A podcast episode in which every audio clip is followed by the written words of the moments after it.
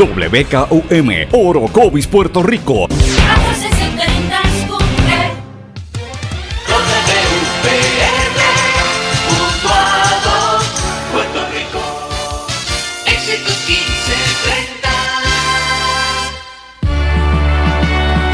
Transmite WEXS Patillas Guayama. XXX 61. Escuchas WMDD desde Fajardo, Puerto Rico, a través del 1480M y a través de www.el1480.net.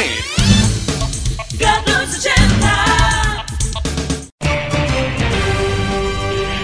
Todo lo que dice genera controversia. Cada vez que ella se expresa, los haters se agitan, los políticos tiemblan porque es la única comprometida con la verdad. Periodista, bloguera, relacionista licenciada, analista de la noticia, escritora y le dicen la provocadora en las redes sociales. Y ahora comienza en blanco y negro con Sandra Rodríguez Coto.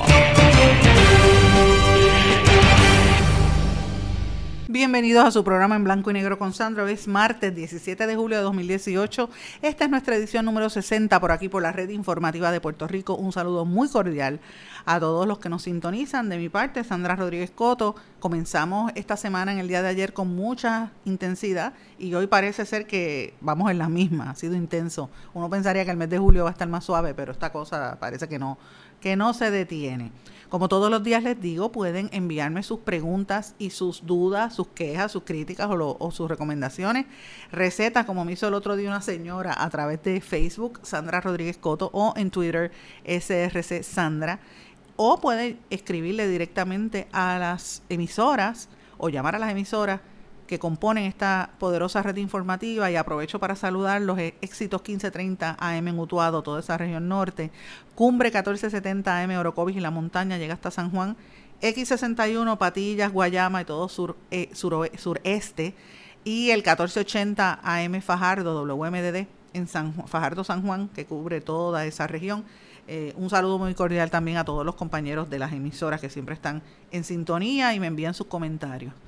Bueno, hoy tenemos un día bien intenso, como dije, de noticias. Ayer en la tarde y hoy eh, se dio la reunión, eh, obviamente en esta, eh, me, refiero a noticias internacionales, la reunión entre el presidente de los Estados Unidos, Donald Trump, y el de Rusia, Vladimir Putin. Y evidentemente eso ha sido tema desde anoche en, en las principales medios de comunicación de la nación americana y en el mundo. Los americanos están histéricos, están que truenan contra Trump, incluyendo a los republicanos. Tienen que ver, no sé si han visto la imagen de portada del periódico New York Daily News. Es maravillosa, es una cosa graciosísima. Tiene al presidente Trump como si fuese un niño caminando de la mano con Putin y de momento él mira así a Uncle Sam y le pega un tiro. Ese es Trump pegándole un tiro a Uncle Sam por las declaraciones que hizo Trump. Vamos a hablar en detalle y vamos a analizar esto hoy en el programa. Y acá en Puerto Rico, mientras eso sucede, pues obviamente pasó lo que se esperaba. El Tribunal Supremo validó el cierre de escuelas. Eso era una decisión que se esperaba hace unos días. El Partido Popular está eh, peleando entre sí a ver quién va a ser el candidato y tratando de revivir porque el domingo es el, el 80 aniversario de esta colectividad y pues estamos pendientes de eso. El PNP pues está bien, gracias, muchos de vacaciones. El gobernador estaba por allá por el Mundial y aprovechó los días para estar de vacaciones. Y, y los independentistas pues no se sabe dónde están. Así que mientras eso sucede, usted que me está oyendo, posiblemente usted está sentado ahí almorzando o ya almorzó este, o está de, de regreso a su trabajo. Y, y, debe estar pensando que mientras eso sucede, usted está chavado trabajando o en su casa y quizás está como le pasa a esta pareja de envejecientes, Benito y Katín, en Utuado, que llevan meses desde el huracán María sin electricidad. Y eh, de verdad que esto es frustrante. Yo no sé, en, el caso yo los conozco porque he conocido familiares de ellos. Es un matrimonio de personas envejecientes. Hemos llamado a Energía Eléctrica, hemos ido al alcalde, hemos ido a FEMA, yo he hablado con legisladores y nada. Y parece mentira que eso esté dándose en este Puerto Rico el día de hoy, 17 de julio. Ya, ya mismo se cumple el aniversario y esta gente todavía está sin electricidad. Y el problema es que, mira, si son jóvenes, uno se vuelve loco siendo más joven, pero imagínense unas personas mayores que están en, esa sin, sin el servicio eléctrico, cómo eso afecta a su salud durante tantos, tantos meses. Y por eso es que a mí me da estos corajes tan grandes con los políticos cuando están hablando sandeces y, en vez de estar pendiente a lo que de verdad debe ser importante, que es el, el dolor de la gente, el dolor y la necesidad del pueblo, que eso para mí es fundamental. Pero bueno, vamos ahora, como dije, tenemos muchas noticias para el día de hoy. Una de las noticias que yo quiero destacar, y les sugiero que lo busquen en el periódico El Nuevo Día en la portada, si es que eh, pueden comprarlo, me parece importante. Se dispara la contratación de empleados temporeros en el gobierno. Nosotros decimos temporeros, la palabra correcta es temporales. Temporero es un anglicismo, pero bueno, aquí tradicionalmente se dice así por temp, eh, eh, temp employees, ¿verdad? En inglés. Pero eh, un estudio dice que de enero de 2017 a 30 de junio de este año, entre las agencias, corporaciones y municipios del gobierno se han firmado 2.870 contratos eh, para este tipo de empleo por un valor de 52.3 millones. Los expertos laborales alertan del riesgo de esta práctica que inició después de la ley 7, cuando hubo los despidos masivos bajo el gobierno de Fortuño y luego llegó a su máxima expresión bajo el gobierno de García Padilla. Y es la hipocresía grande de este gobierno que dice, mira, vamos a reducir la nómina, pero entonces te votan, te, quitan los empleos, te, te, mandan en unas este, eh, ventanas de, retiro, te quitan los, los beneficios de tu empleo, para entonces después venir a contratarte como temporero, o sea, sin, sin derecho. Esta es la cosa más increíble del mundo. Es la misma dinámica que se ve en el sector privado. Eh, y sí les digo que tienen que ver esa noticia porque me parece que es una noticia bien importante del periódico El Nuevo Día, pero por otro lado tengo que criticar al periódico El Nuevo Día porque estamos en un momento histórico bien importante. Ayer se dieron unas determinaciones importantes a nivel eh, eh, noticioso y no lo tienen en portada, no lo tienen ni siquiera como titular. Y eso dice mucho de cuál es el enfoque noticioso de ciertos medios en este país. Por eso es que yo le digo a ustedes, miren, señores y señoras, escuchen a todos, escúchenme a mí, escuchen al que me critique, escuche a cualquier otra emisora, lea todo lo que pueda y usted llega a su propia conclusión. Porque aquí en Puerto Rico ciertos medios han hecho unos, un, un collision, podríamos decir, yo sé que esto es ilegal, pero han hecho estos alegados juntas de medios para mejorar o para llevar ciertas líneas editoriales y eso es bien peligroso porque se ocultan temas que son importantes y le dan prioridades a los que no lo son. Yo entiendo que es fundamental, es súper importante la decisión de ayer del Tribunal Supremo de validando el cierre de escuelas. Esto es importante porque estamos cerca del, próximo semestre académico y cómo es posible que esto no esté como un titular de portada en ese medio. En otros, en otros periódicos sí lo está. Eso, yo sé que la noticia es del día antes, pero lo mismo pasa con esa. Tribunal Supremo validó el cierre de escuelas y, y la pregunta es, ¿por qué no quieren que este tema salga? Esa es la pregunta que usted se debe hacer. Yendo a ese tema, con seis votos a favor y dos en contra y una abstención, pasó lo que se esperaba, que era eh, la consolidación eh, del Departamento de Educación fue validada por el Supremo, revocando hacia el Tribunal de Primera Instancia que había ordenado que seis escuelas en la región educativa de Arecibo y tres en Morovis este, permanecieran abiertas. Dice la sentencia, ¿verdad? La, resolución, perdón, en, la votación 6 a 2, somos de la opinión que en el presente caso y a la luz de la prueba testifical presentada por los padres demandantes, el proceder de la secretaria Julia Kelleher al cerrar las escuelas, las nueve escuelas que son objeto de revisión judicial, no interfirió directa y sustancialmente con el derecho a la educación. Y lo interesante de esta determinación es que ellos se fueron estrictamente a lo que dice la ley 85, que le confirió a la Secretaría de Educación la facultad de desarrollar la estrategia y manejo de las instalaciones escolares y regular la apertura de las mismas. Interesantemente, la jueza Maite Oronoz Popular y el juez asociado Luis Estrella PNP disintieron. En conformidad estuvieron, interesantemente, jueces asociados Popular, Anabel Rodríguez y el resto que son estadistas Eric Cortov, Mildred Pavón, Rafael Torres, Ángel Colón, Edgardo Rivera García, se inhibió Feliberti. Yo digo que es interesante porque los más jóvenes, que son Maite Oronoz y Luis Estrella, disintieron.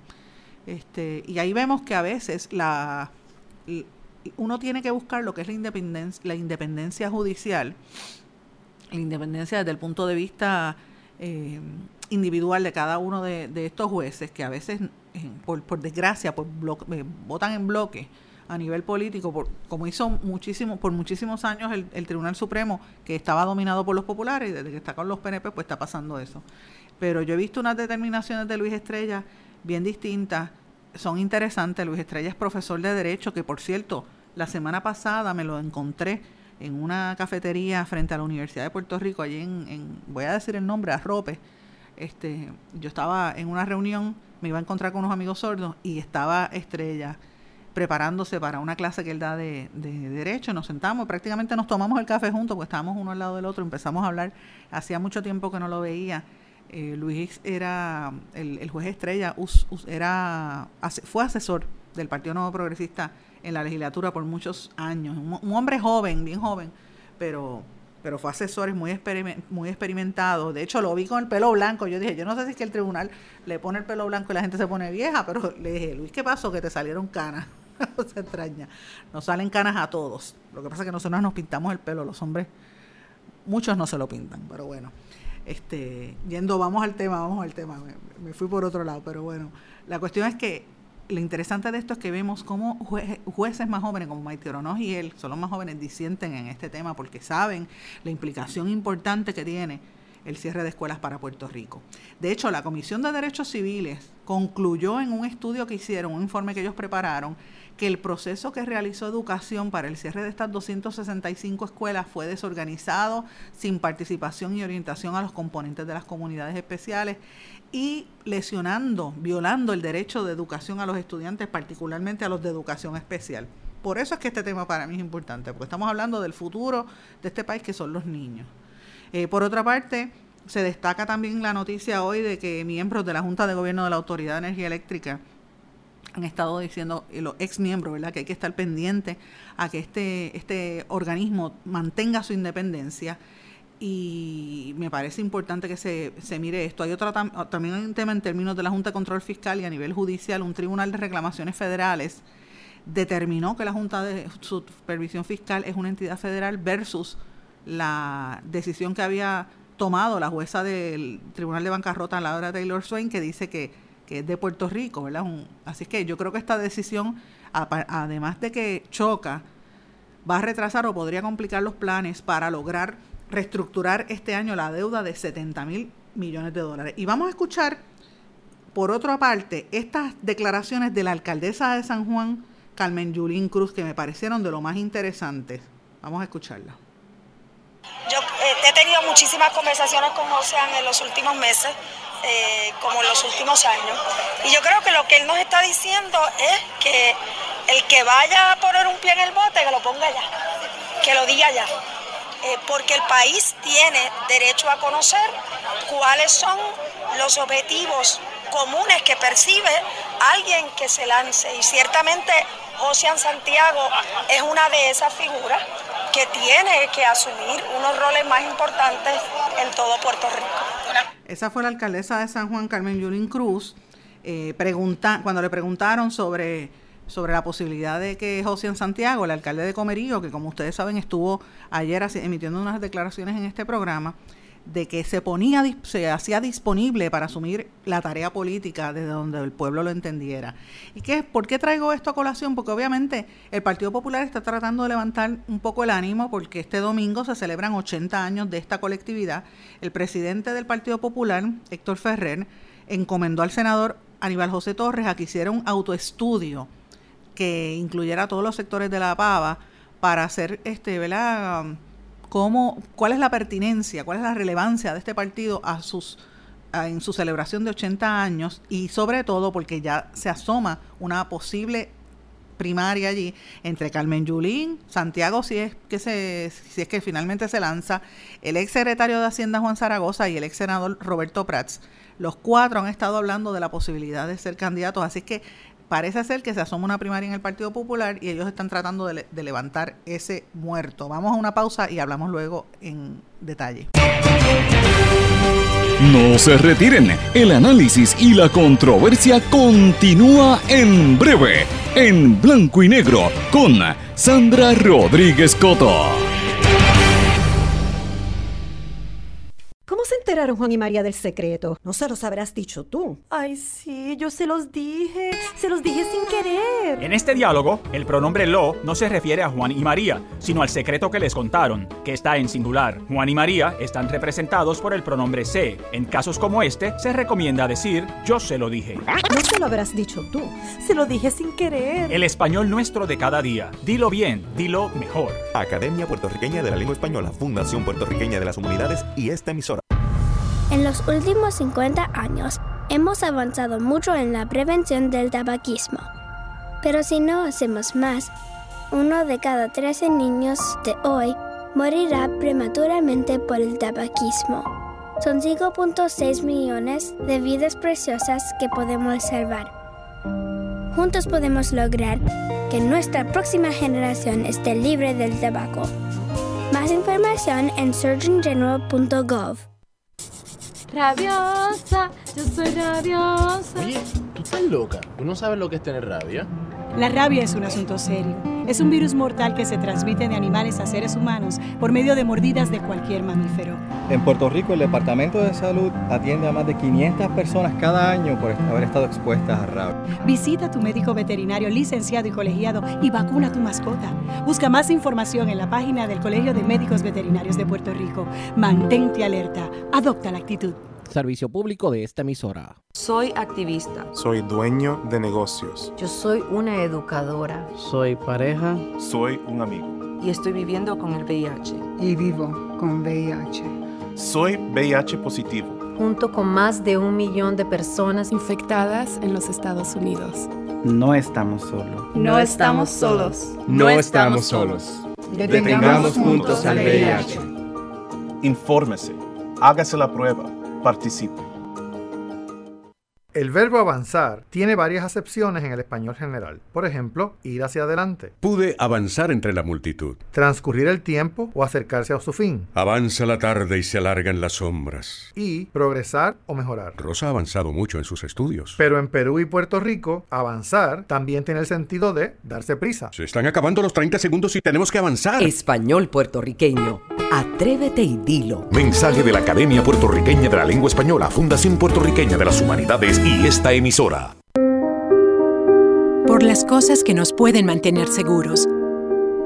Las que usamos todo el tiempo sin pensarlo. Las que aguardan en silencio a salvarnos la vida. Y ahora las que llevamos con nosotros a donde vayamos.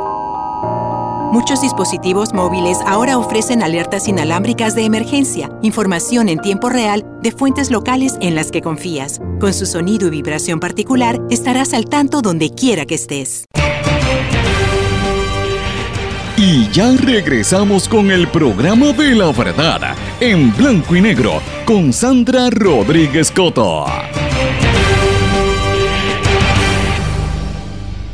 De regreso en blanco y negro con Sandra. Bueno, eh, terminé el segmento anterior hablando del Partido Popular que está tratando de levantar y de poner a, tener ánimo porque cumplen 80 años, están completamente divididos, están callados, no hablan. Ahora están pensando, ¿verdad?, la posibilidad de que están considerando radicar una demanda contra contra la cuestión de la Junta, ahora después que ya los, la legislatura, el gobernador y medio mundo ha, demandado, entonces ahora es que los populares están pensando a ver si, si se mueven. Es parte del problema, porque el Partido Popular está bien, bien lento. Y, eso pasa en las instituciones, en las organizaciones, cuando llevan tantos años de establecidas. Está pasando en México, por ejemplo, ha pasado en otros países que tienen que renovarse o darle espacio a nuevas posibilidades políticas que surjan. El Partido Popular cumple 80 años y no tiene una misión definida porque hay demasiada división interna entre los que son soberanistas o los que son independentistas dentro del Partido Popular los que quieren permanecer como colonia o eh, los que quieren acercarse más a los Estados Unidos. Hay, hay un sector ahí que creen en el voto en el voto presidencial siendo una especie de territorio. Y todo esto tiene que ver con la falta de definición política de Puerto Rico y los últimos tutazos que le ha metido los tribunales federales eh, y todo el andamiaje del gobierno de los Estados Unidos a Puerto Rico. Y mientras nosotros estamos hablando de eso, quiero que sepan también que el presidente del Senado ha, estado emitiendo a través de Facebook, eh, a través de Facebook unos comentarios. A mí a veces se me parece un poquito Tomás Rivera Chatza a Trump en el sentido de que utiliza las redes sociales como su principal vehículo de comunicación. Es una estrategia interesante, algunos políticos lo están haciendo, ¿verdad? Y ellos, el, en el caso de Rivera Chats, él ha hecho todo esta, este análisis sobre la ley promesa, y lo voy a leer a continuación, me lo envió bien temprano en la mañana, decía, en los últimos días las decisiones sobre la ley promesa en los casos de Aurelius, Altair, eh, Altair Global y otros que están pendientes por resolverse han captado mucho la atención del pueblo puertorriqueño. De igual modo, analistas, periodistas, comentaristas, expertos y los abundantes constitucionalistas han interpretado y pronosticado como han querido esos casos judiciales. Toda esa eh, discusión realmente se reduce a nuestra realidad colonial. Eso es todo. Eso dice Tomás Rivera Chats. Si las demandas del gobernador y la Asamblea Legislativa prevalecen o no, realmente eso no será lo cardinal. Lo verdaderamente importante será si Puerto Rico de una vez y por todas decide ponerle fin a nuestro vergonzoso problema colonial. Pretendemos promover participación electoral de los boricuas en Estados Unidos, eso está muy bien, pero ¿y aquí? Nos quedamos callados, aceptamos el atropello de la Junta de Control Fiscal, negociamos un bono de Navidad, un poquito más de presupuesto y entregamos la dignidad. Esa es nuestra aspiración, claro que no, eso dice Tomás Rivera Chats podría ser fuerte o sutil el golpe que recibamos por virtud de la ley promesa. Eso es y será el resultado directo de la subordinación colonial. Peor aún, inclusive un acuerdo o sentencia a favor nuestro no será suficiente. Hoy tendremos un programa de igualdad, hoy y mañana, y entonces ahí él aboga sobre el fin a la colonia y, y la promoción de la estadidad. Lo que no dice es qué va a hacer al respecto. Sea, ¿qué va a hacer el Capitolio? Ya ellos radicaron una demanda, pero ¿qué van a hacer? ¿Por qué no cierran el Capitolio? ¿Por qué no eh, aguantan el dinero y no le designan, no le asignan los fondos a la Junta de Control Fiscal? ¿Ah? Vamos a ver si el gas pela.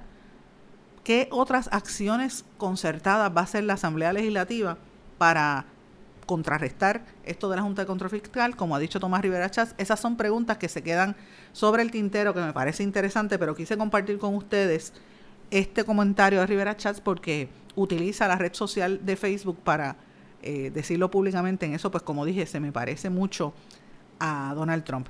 Y Tomás Rivera Chas hace una mención ahí de si los puertorriqueños deben promover cambios electorales de la diáspora en, Estados Unidos. Como ustedes saben, yo llevo varias semanas hablando sobre el tema de la diáspora y, comunicándome con algunos lideratos de ellos allá. La semana pasada anuncié eh, lo que iba a ser la Agenda National Puerto Rican Agenda, Agenda Nacional Puertorriqueña, que es una entidad política eh, y la portavoz es la amiga Gretchen Sierra Zurita. Eh, ellos tuvieron una conferencia de prensa tipo asamblea que la llevaron a cabo en Filadelfia, en el taller Boricua, y trazaron sus objetivos políticos del país, entre estos lo que ellos determinan que es la descolonización esta, Agenda Nacional Política es una coalición de más de 30 organizaciones que lo que están buscando es que los puertorriqueños se inscriban y salgan a votar a nivel legislativo en, los diferentes estados para impulsar asuntos claves de Puerto Rico, pero para también hacerle un, una, un statement, ¿verdad? Una declaración al gobierno federal y diga, mira, nosotros tenemos un poder político aquí y si no ayudan a la isla, nosotros lo vamos a ejercer. Ellos aprobaron su agenda para los próximos dos años que incluye, entre otras cosas, incentivar la participación electoral en todos los Estados Unidos, abogar por la descolonización de Puerto Rico bajo el derecho internacional y presionar al gobierno federal para que mitigue la devastación que causó el huracán María. Esos son parte de los que se necesita. Quieren promover que se le den más fondos a Puerto Rico para esta, ayudar a aliviar esta crisis. Esta convención del National Puerto Rico Agenda reunió a 138 organizaciones e individuos de Estados Unidos y están buscando, entre otras cosas, paridad en programas de salud como Medicaid. Así que eso me parece interesante. Eh, es una, eh, ¿verdad? Es una declaración de lo más interesante de esta organización. Por otra parte, y cambiando un poco de tema, quiero mencionarles que ayer hubo una vista judicial en un supuesto intento de abolir las uniones. Estas son unas declaraciones que está haciendo, este, entre otros, el Roberto Pagan, el presidente del Sindicato Puertorriqueño de Trabajadores y Trabajadoras, que, que afirma que la administración de Ricardo Rosello está tratando de destruir o de eliminar una serie de, sindicatos, al menos cinco sindicatos del sector público, dijeron que la supuesta orden de Ricardo Rosselló es para que se desafilien los empleados de forma masiva y dice que esa es la peor amenaza que han enfrentado desde su existencia, la cual catalogaron como antiobrera, antidemocrática e ilegal. Eh, ellos dicen que el gobierno persigue abolir su obligación de negociar colectivamente y regresar al estatus de protección que había antes del 1998, cuando los abusos contra los trabajadores eran extraordinarios. Se refirieron a una opinión legal de la Secretaria de Justicia, Wanda Vázquez, y al memorando que emitió el secretario del Trabajo, Carlos Saavedra, y el de la Oficina de Administración y Transformación de los Recursos Humanos, que cancela la pertinencia del sindicato y pone en manos del patrono nuevo el proceso de afiliación. En otras palabras, Ustedes saben que el Tribunal Supremo de los Estados Unidos y tomó una determinación de que no se podían pagar eh, los empleados que, no quisieran pagar las cuotas eh, a nivel gubernamental, pues podían desafiliarse, no los pueden obligar. Y el gobierno de Puerto Rico, aprovechando esa, esa coyuntura y aprovechando los cierres y la reducción de gobierno, está dándole marcha atrás, irónicamente, a aquella legislación que había hecho el padre del actual gobernador, que era la, la sindicación de los empleados públicos pues ahora están dándole para atrás y están los, los sindicatos que truenan contra la administración. De hecho, Roberto Pagán hizo unas declaraciones. Vamos a ver si podemos escuchar estas declaraciones en breve. Que protegen a las y los empleados públicos. El viernes pasado radicamos, de hecho, un recurso de interdicto ante el Tribunal Superior de San Juan solicitando que el gobierno detenga de inmediato la intromisión indebida como, patrono que está llevando a cabo en los asuntos de las uniones y sus afiliados y en, y en defensa del derecho a organizarse. Eh, nosotros estamos convencidos que el tribunal va a fallar a favor de nuestra petición y que van a detener estas acciones que son una burda violación a las leyes que protegen los derechos de organización de los trabajadores. Eh, ese era Roberto Pagan, voy a, voy a detener un poco ese audio porque es más extenso, celebró una conferencia de prensa, pero eh, evidentemente el, el, movimiento sindical que ustedes han escuchado ha estado bastante callado. No es como en otras ocasiones, está el liderato sindical en Puerto Rico y eso merece un análisis más, detallado. El liderato sindical ha ido cambiando, ha ido evolucionando. Muchos de los líderes que usted lo veía más combativo, más este eh, crítico del, de la cosa pública o más activo desde sobre todo en los años 90 cuando incursionaron con eh, sectores como la cumbre social y otros ¿verdad? una serie de grupos para tratar de impulsar proyectos políticos ese ese liderato está poniéndose mayor muchos se están retirando de las uniones eh, y la situación es que están están debilitados hay muchos jóvenes hay menos personal, entonces los sindicatos también ven amenazado su poder y su control porque si por un lado el gobierno te quiere quitar tu poder y por otro lado hay menos gente, pues ¿dónde están tus cuotas? O sea que, que es una situación de transformación y eso, eh, la situación que uno ve en Puerto Rico a nivel político también lo está viendo en ese sector y ellos están tratando de, de protegerse. Lo cierto es que los sindicatos existen por un, por un motivo y es proteger a los empleados en, en, una situación de extrema injusticia. Por eso fue que, por eso fue que se crearon, ¿verdad? El problema con los sindicatos en Puerto Rico es que llegaron al extremo que ya era imposible en muchas ocasiones moverse eh, y a veces es más obstaculizan más que otras cosas y, y el de, la defensa de empleados que no tienen la, ¿verdad? la la razón de ser defendido. Yo entiendo y, respeto el derecho que tienen los sindicatos a existir y me parece que, es, posible. Yo, en lo personal, fui eh, empleada unionada en una ocasión en el periódico El Nuevo Día y fue la peor experiencia que tuve en mi vida. Era un, sindicato patronal. Este, y yo decía, ¿cómo es posible que defiendan a, a una persona que falte, que no, es, no, no cumpla con su trabajo? Y uno que cumple no, no puede ascender porque tiene que estar en esas categorías de empleados que te tocaba. Era horrible eh, y no me gustó la experiencia. Pero bueno, hay gente que tiene buenas experiencias en los sindicatos. Como dije, respeto la, la razón por la cual están creados. Bueno, vamos a cambiar un poco el tema brevemente. Y antes de irnos a la pausa, quiero hablar que hay una compañía, se llama Ecolift, han radicado un nuevo caso de fraude contra esta empresa y su dueño eh, por el presunto timo en la polémica venta de una ambulancia ambulancia aérea. Esta es la compañía de helicópteros que el propietario es el venezolano Ernesto Di Gregorio. Yo lo conozco, hace bastante tiempo que lo conozco. Él incluso tuvo la En, esa compañía, en Ecolift, arreglaban helicópteros y tenían el helicóptero de Guapa Televisión también, entre otras cosas. Y a casi un año de haber sido acusado por un esquema de fraude en la venta de cuatro helicópteros al gobierno de Puerto Rico que iban a ser utilizados por la policía, la empresa Ecolift y el propietario Di Gregorio volvieron a enfrentar cargos criminales por un nuevo caso de timo valorado en 7.7 millones de dólares, esta vez por otra nave vendida al Departamento de Salud para ser usada como ambulancia aérea. Esto está en el nuevo en un nuevo pliego acusatorio contenido en el expediente electrónico del Tribunal Federal del pasado 11 de julio. Según el eh, expediente, Di Gregorio fue arrestado por agentes del Servicio de Inmigración y Aduanas, ICE, el viernes pasado y la acusación y el expediente fueron desellados ayer. Eh, así es que esto se encuentra ante el magistrado federal Marcos López y, se declaró, él, él, dijo que se declaró no culpable de los cuatro cargos de fraude que pesan en su contra. El fiscal Edward Veronda solicita la confiscación de 7.7 millones, así como cualquier propiedad adquirida. Así que ustedes ven cómo esta es la jauja, que por eso es que este país está en quiebra. Y este señor empresario, pues durmió a mucha gente, incluyendo a los medios de comunicación, porque tenía los equipos de ellos. Vamos a una pausa y regresamos enseguida. No se retiren, el análisis y la controversia continúa en breve, en blanco y negro, con Sandra Rodríguez Coto.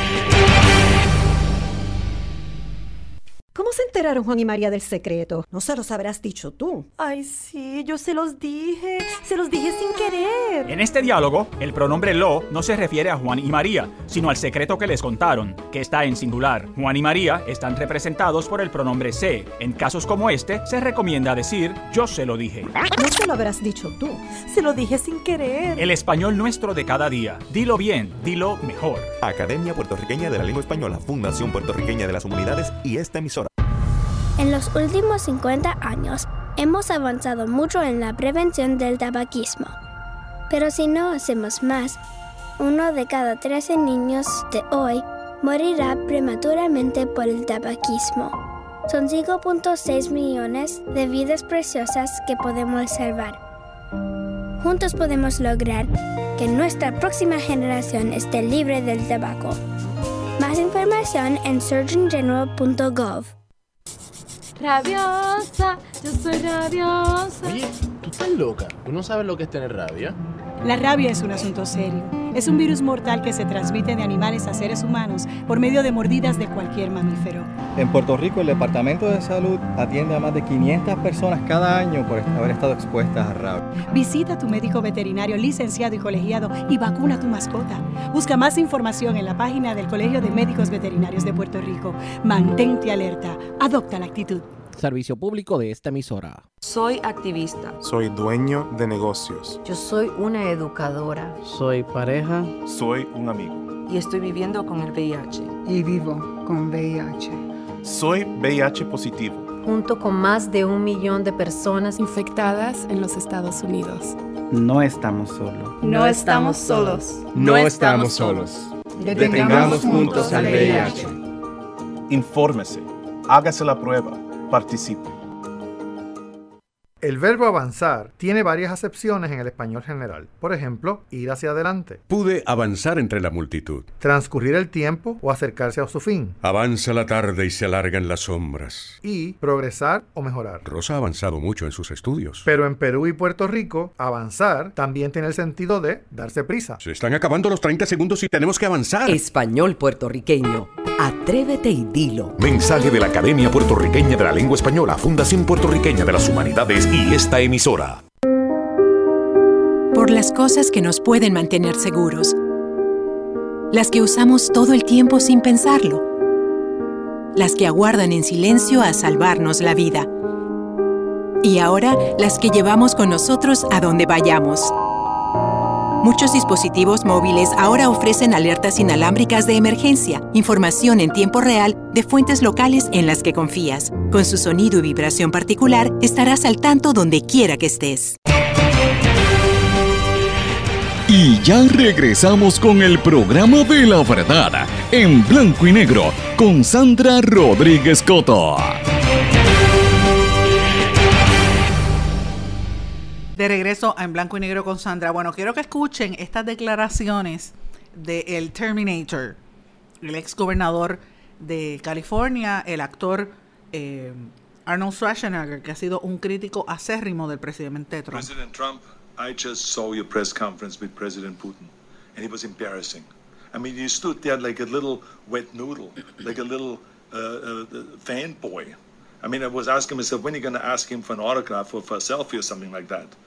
I mean, you literally sold out at this press conference our intelligence community, our justice system, and worst of all, our country. You're the president of the United States. You shouldn't do that. I mean, what's the matter with you?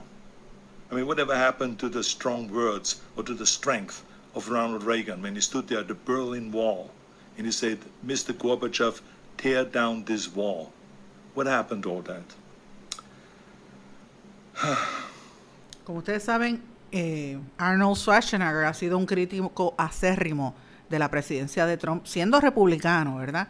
Y él recordó esta, esta postura que había tenido el presidente Ronald Reagan cuando dijo, eh, le dijo a Gorbachev, tumbe esa pared, era la, la, el muro de Berlín, ¿verdad?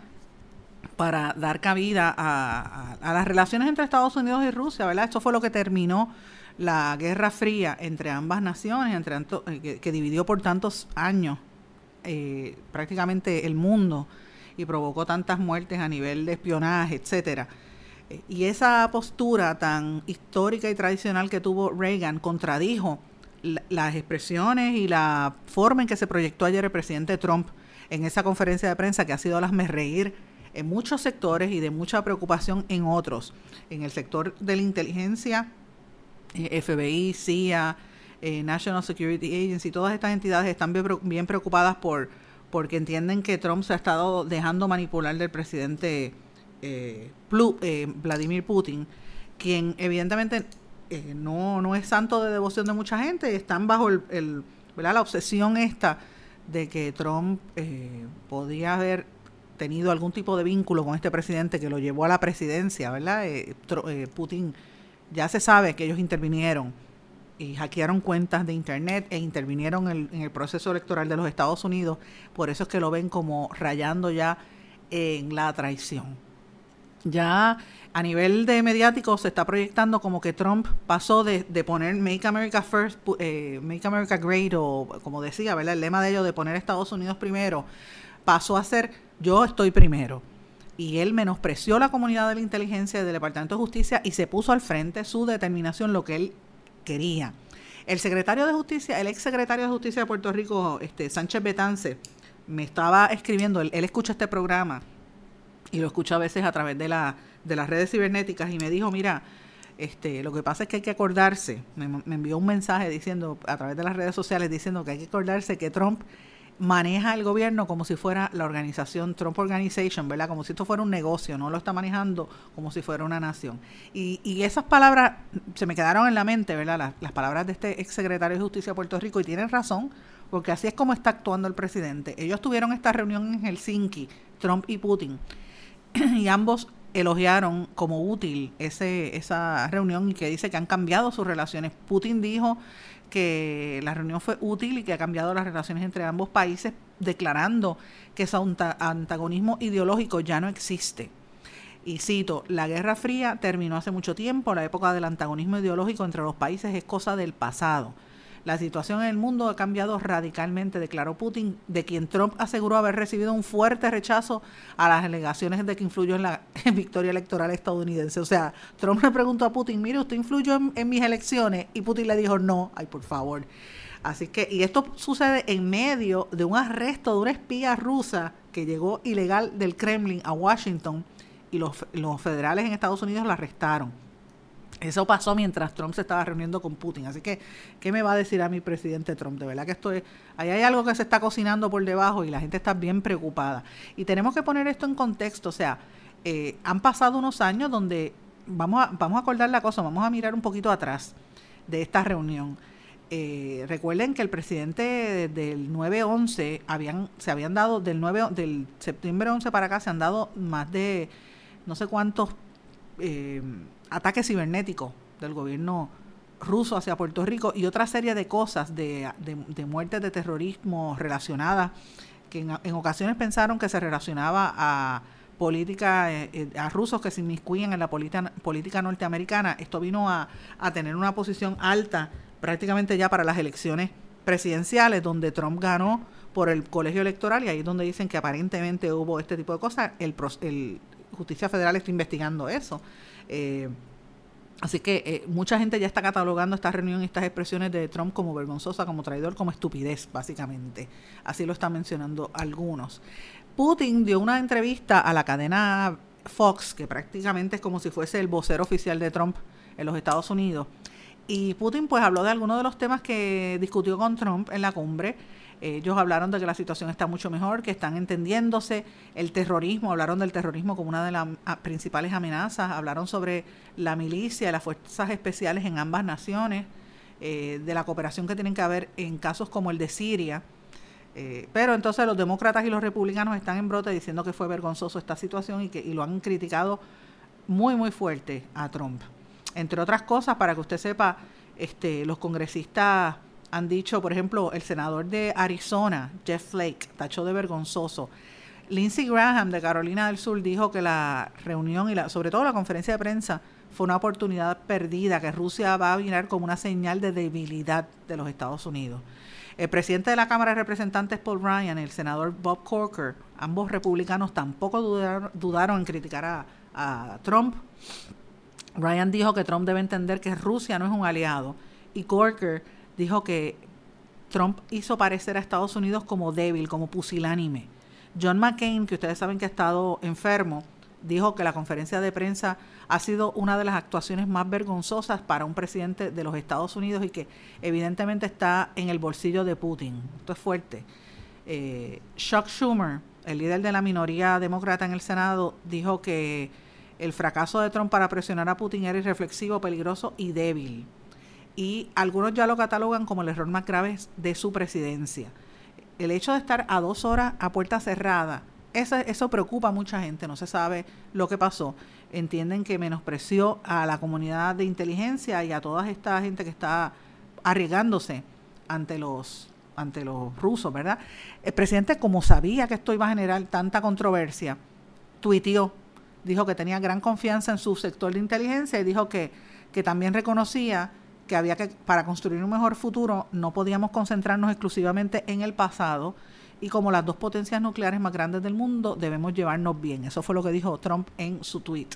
Eh, y a pesar de todo esto, Robert Mueller, el investigador federal de los Estados Unidos, está sigue en la investigación de la interferencia de Rusia en, la, en las elecciones. Así que esta, esta es una situación bien peligrosa. Hay una serie de ex candidatos este, y ex eh, empleados de la justicia de los Estados Unidos preocupados por esta situación. Así que yo creo que esto es algo que tenemos que estar mirando con detenimiento porque va a tener un impacto grande en, lo que respecta a, a, las relaciones bilaterales y a, y a, la política internacional, porque es que Trump, yo no, de verdad que a veces uno dice, yo no, yo no sé ni qué más esperar de este presidente Trump. Así que eso, eso es mis dos centavos en cuanto a lo que pasó ayer en, en eso. Y cambiando un poco de tema, me parece que es importante que hablemos ahora de algunas noticias que están dándose en otras partes del mundo, eh, los titulares o noticias globales más importantes. México ratificó ayer la imposición de aranceles a los productos de los Estados Unidos en esa guerra comercial que decretó Trump. Así que México ratificó la imposición a los productos de aranceles a productos agroindustriales que vienen de los Estados Unidos. Y, esto viene luego de que Trump demandó a México, Canadá, la Unión Europea, China y Turquía ante la Organización Mundial de Comercio. Eh, así que volvemos, vuelvo a lo mismo, esta situación va a tener un impacto grande eh, en las operaciones y en, y en, el consumo y sobre todo en el bolsillo de usted que me está escuchando, todo esto va a tener un impacto en su bolsillo. En la ONU, el secretario general de la ONU, Antonio Gutiérrez, Guterres, perdón, y el presidente de Costa Rica, Carlos Alvarado, sostuvieron una reunión en la que abordaron asuntos como democracia, paz y derechos humanos, condenando la violencia que sufre Nicaragua. La situación en Nicaragua está, te digo, cada día peor. Eh, se ve como inaceptable el uso de la fuerza y las muertes que están ocurriendo en esa isla. Por otra parte, hubo un foro de concordia. Expertos americanos debaten sobre la crisis en Venezuela y el auge de los cultivos ilícitos. Esto se llevó a cabo en Bogotá, en Colombia. Eh, entre otras cosas, hablan sobre el auge de cultivos ilícitos y el impacto de la crisis venezolana en toda esa región. Esto es lo que le llaman la Cumbre Concordia 2018, que incluye, entre otros, al presidente de Colombia, Juan Manuel Santos, los exmandatarios Lauria Chinchilla de Costa Rica, Jorge Quiroga de Bolivia y el exdirector de la CIA en los de los Estados Unidos, la Agencia Central para Inteligencia, el general David Petros. Todos ellos están en eh, Bogotá hablando de estos temas. Eso es lo que dicen para la prensa. Me imagino que deben estar hablando otras cosas tras bastidores.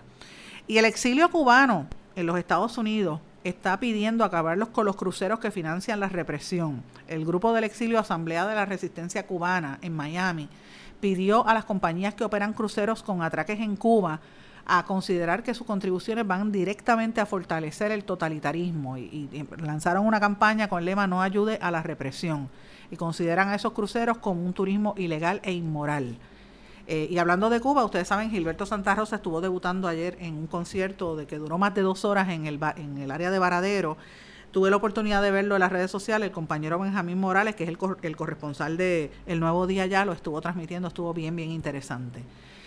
Maduro en Venezuela, eh, fíjate lo que está diciendo Maduro ahora, en contra de lo que él titula como carreras universitarias que no suman al desarrollo. El presidente de Venezuela, Nicolás Maduro, se mostró en contra de esas carreras que dice que no puede haber universidades graduando miles y miles de profesionales en carreras que no tienen nada que ver con el desarrollo del país. Eso lo dijo en la graduación de la Universidad Nacional Experimental.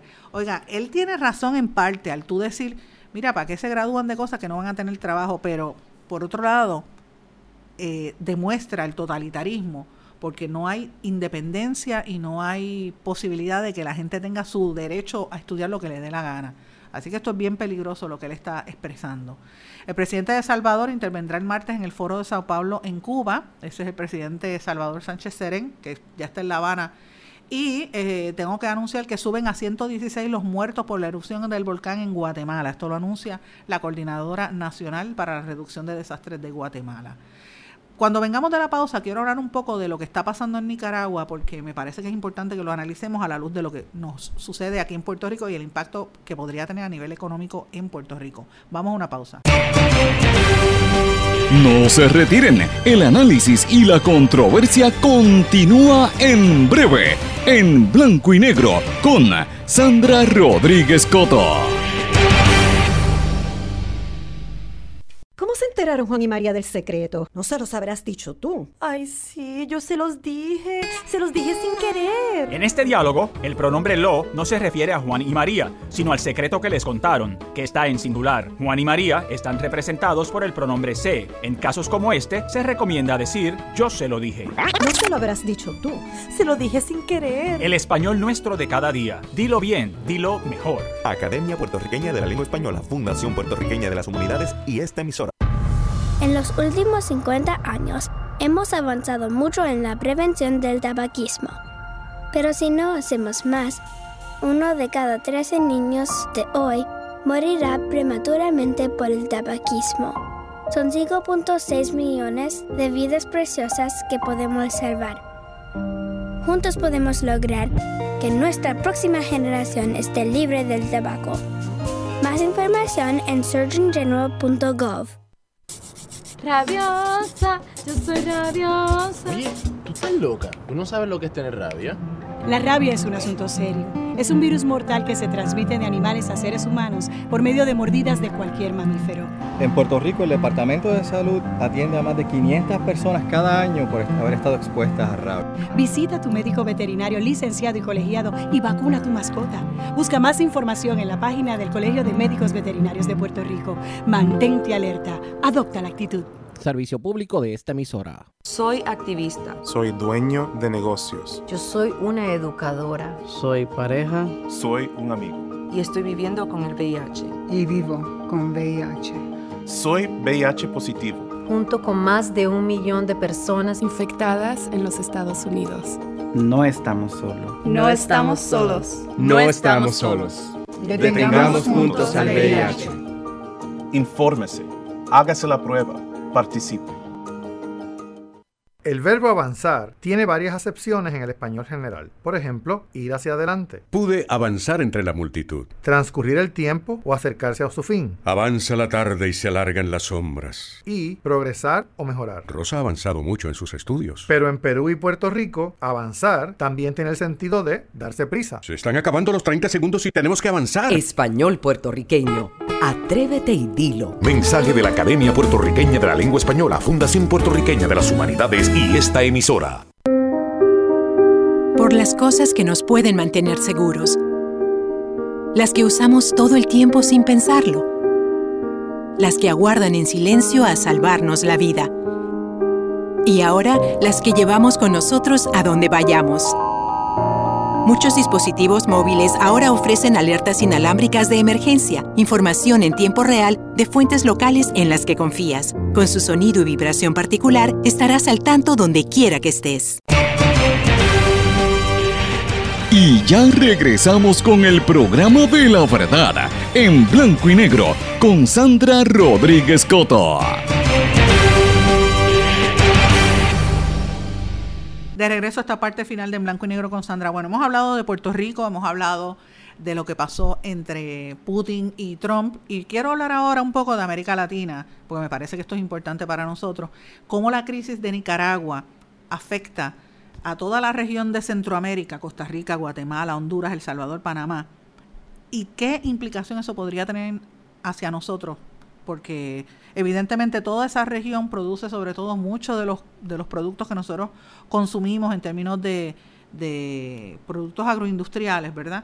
Como esto debemos estar mirando lo que ocurre allí. Ustedes saben que en Nicaragua hay un sismo prácticamente como si fuera un terremoto político lo que está pasando en Nicaragua. Y eso está creando una serie de ondas de inestabilidad y de mucha incertidumbre en todo el resto de Centroamérica y en otra región de Sudamérica también, pero particularmente en América Central. Casi tres meses después del inicio de todas esas protestas que han estado llevándose a cabo en contra del gobierno de Daniel Ortega, empieza a verse, eh, aparte de la cantidad elevada de muertos, que son sobre 300 personas, empezamos a ver que ya hay inestabilidad y crisis sin precedentes en esa zona. Eso tiene un impacto directo porque miren, recordemos que los 80, particularmente 70 y 80 en esos países, hubo incluso hasta guerra civil. Mucha de esa gente eh, ¿verdad? emigró a los Estados Unidos. Eso fue lo que pasó en El Salvador particularmente.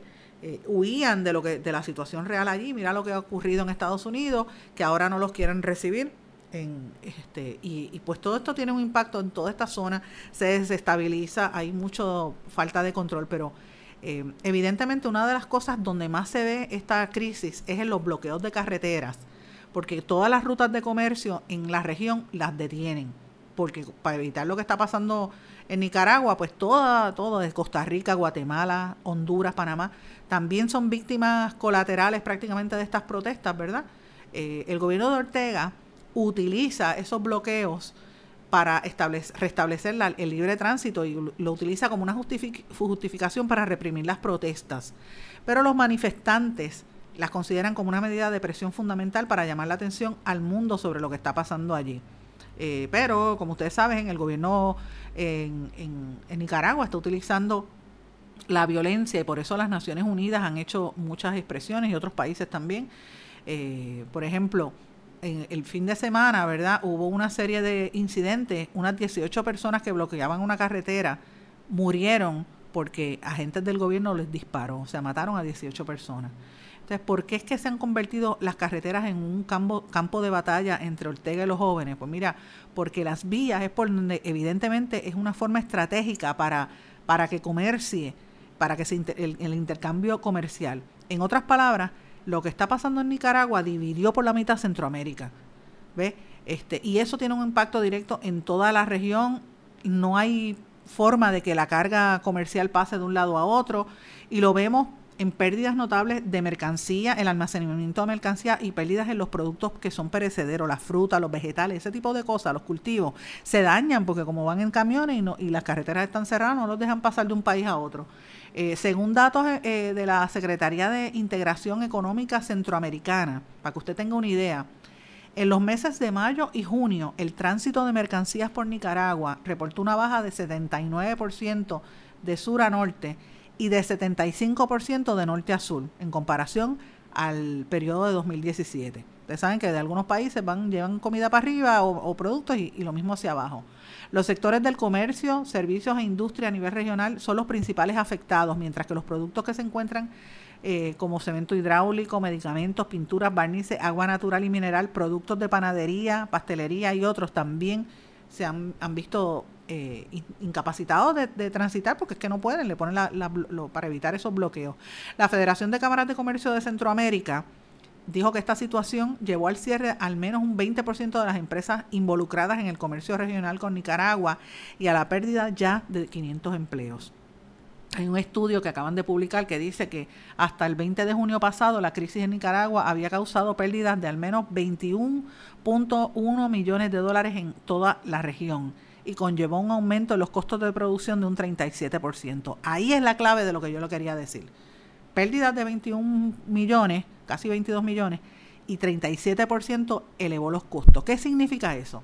Que si usted iba a comprarse un, un guineo, un plátano, lo que sea, que llega a Puerto Rico por barco, ¿verdad? A través de esos países, va a tener un costo adicional por la situación, por, porque los costos de producción se elevaron. Y si a esto usted le añade la guerra de los aranceles, estamos fritos. Y esto va a tener un impacto porque va eh, de inflacionario, todos los productos van a subir. Y es una situación bien terrible en, en toda esa región, ¿verdad? Centro, Suramérica. De hecho, eh, para que usted tenga una idea, en Centroamérica están diciendo que el 50% de las exportaciones de alimentos y bebidas que llegan particularmente a Panamá eh, están siendo detenidas porque todo el sector de, ¿verdad? del, bloque de, de países representa, en el caso, por ejemplo, le voy a dar un ejemplo, en Costa Rica, el 50% de los productos vienen de esa región, de los otros países. Así que ya la mitad del, mercado de sus productos está detenido. En el norte está pasando lo mismo, tienen pérdidas aproximadas de 760 millones de dólares. Ese es en el área de Guatemala. Lo mismo está pasando en toda la región. Entonces, ¿cuál es la, cuál es la opción?